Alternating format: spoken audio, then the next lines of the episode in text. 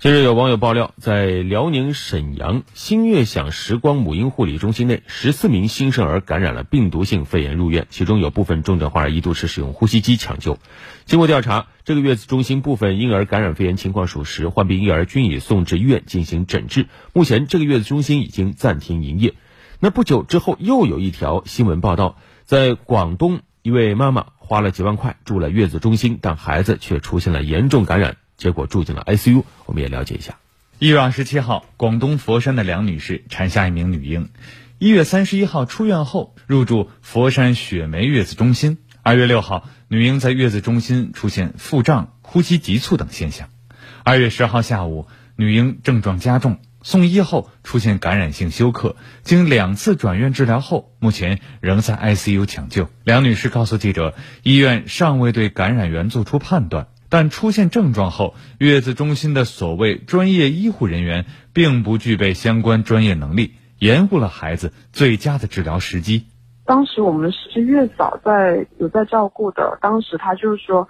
觉得不太对劲嘛，跟其他的有点不太一样，所以呢，当时他就向这边的护士跟管家反映了一下，然后他们有过来看了一下孩子的肚子这个腹胀情况。还有他大小便，然后询问了一下我们就是状态啊，他就说这应该是宝宝一个比较正常的现象，也不是说特别胀，说呃让我们不用担心，说他们这些护士都是专业的嘛，这一块我们自己也有疏忽，就是双方我觉得都有存在一些问题的。佛山雪梅月子中心官网资料显示，该月子中心是雪梅企业管理有限公司旗下的一家由妇产科医师、助产师、护士及早教老师组成的高素质专业团队。在梁女士提供的一张广告宣传单上，记者看到，雪梅月子中心称他们的前身是专门的妇科门诊部，拥有专业医护。但是查询企业工商注册信息发现，月子中心只能从事母婴保健服务，不得开展疾病诊断治疗活动。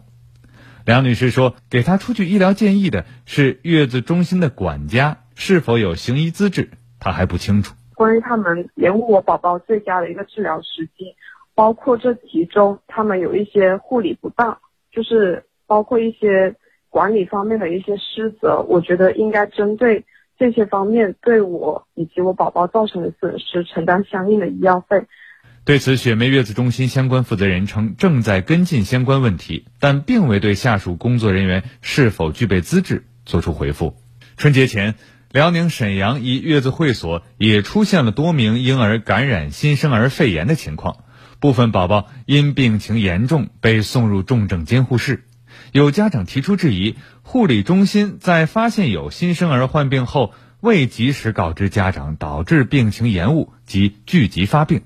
沈阳市疾控中心此前回应称，该部分新生儿属于呼吸道合胞病毒感染。经检查发现，该月子中心存在无消毒制度等不规范管理情况。嗯，听了之后呢，一方面是非常的担心，另外一方面也挺气愤的。你看，接近月子中心很贵啊，对几万块钱，结果最后。还闹了个这没什么资质，你说这让人恼不恼？确实，我们看到这几年月子中心行业规模在不断的发展壮大。前瞻产业研究院发布的一份统计数据显示，二零一一年我国月子中心的市场规模大概有十七亿元，而到二零二零一八年，月子中心的市场规模就已经达到了一百二十五亿元，翻了将近有十多倍啊。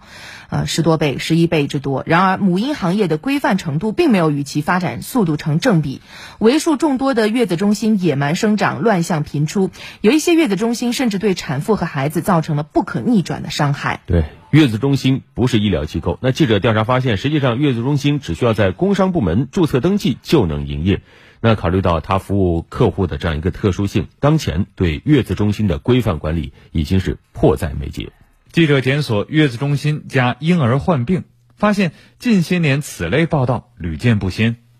记者在裁判文书网查询，二零二零年发布的涉及母婴中心、月子中心的纠纷案件达一百二十六起，纠纷的背后是监管的缺失。二零一七年，相关部门出台过母婴保健服务场所通用要求，月子中心算是有了国标。但要求并非强制标准，任何单位都有权决定是否采用，且违反这类标准也不承担经济或法律方面的责任。此前，上海市卫生执法部门接到举报，前去查处一家月子中心婴儿患轮状病毒事件。到了现场，疾控中心工作人员发现自己无法可依。目前的话呢，也没有相关的这个法律法规，呃，说这个月子中心的话，应该是要怎么来监管。那我们疾控中心的话呢，作为一个呃卫生防病的一个专业技术支撑机构，还有一个服务机构的话，预防和控制传染病是我们疾控中心的一个本职工作。但是我们不是他们的监管部门。而卫健委的工作人员也表示，虽然月子中心宣传他们有专业的医疗人员，但月子中心并不是医疗机构，也不是法定的公共场合，不涉及公共场所卫生许可证，所以月子中心也不是他们的监督管理范畴。显然它不是医疗机构，现在社会普遍公认，现在没有赋予，没有任何法律法规标准让我们去监管。而在商事登记制度改革后，经营范围不再作为商事主体登记事项，而改为备案事项。所以，月子中心的备案为护理机构服务这一类经营项目。除天津、南京等地出台了专门的月子护理机构服务规范，对从业人员、机构场所设置有专门规定、确认监管主体外，月子中心的注册并无强制前提条件。对此，全国人大代表、广东省清远市人民医院党委书记、院长周海波在接受媒体采访时表示，月子中心医疗保健成分占比大，需要医生、护士等专业人员进行新生儿常见病急救等服务，这些都属于医疗卫生的从业要求。各地卫生健康部门成为行业主管部门是合理且必要的。建议国家层面出台统一的行业标准，或鼓励一部分地方先行先试，根据实际情况出台规范，发展母婴照料机构，确定行业内专业学科培训及从业人员的认定、评核、发证的地方行业标准。在国家和地方尚无行业标准的情况下，周海波建议政府牵头相关部门参与推动成立月子中心等母婴照料机构行业协会，引导行业协会通过制定规章制度、广泛推行服务承诺、服务公约等方式开展行业自律，规范行业服务行为。对，月子中心呢这个行业是希望为一些新生儿家庭解决麻烦，而不要反过来为新生儿家庭制造麻烦。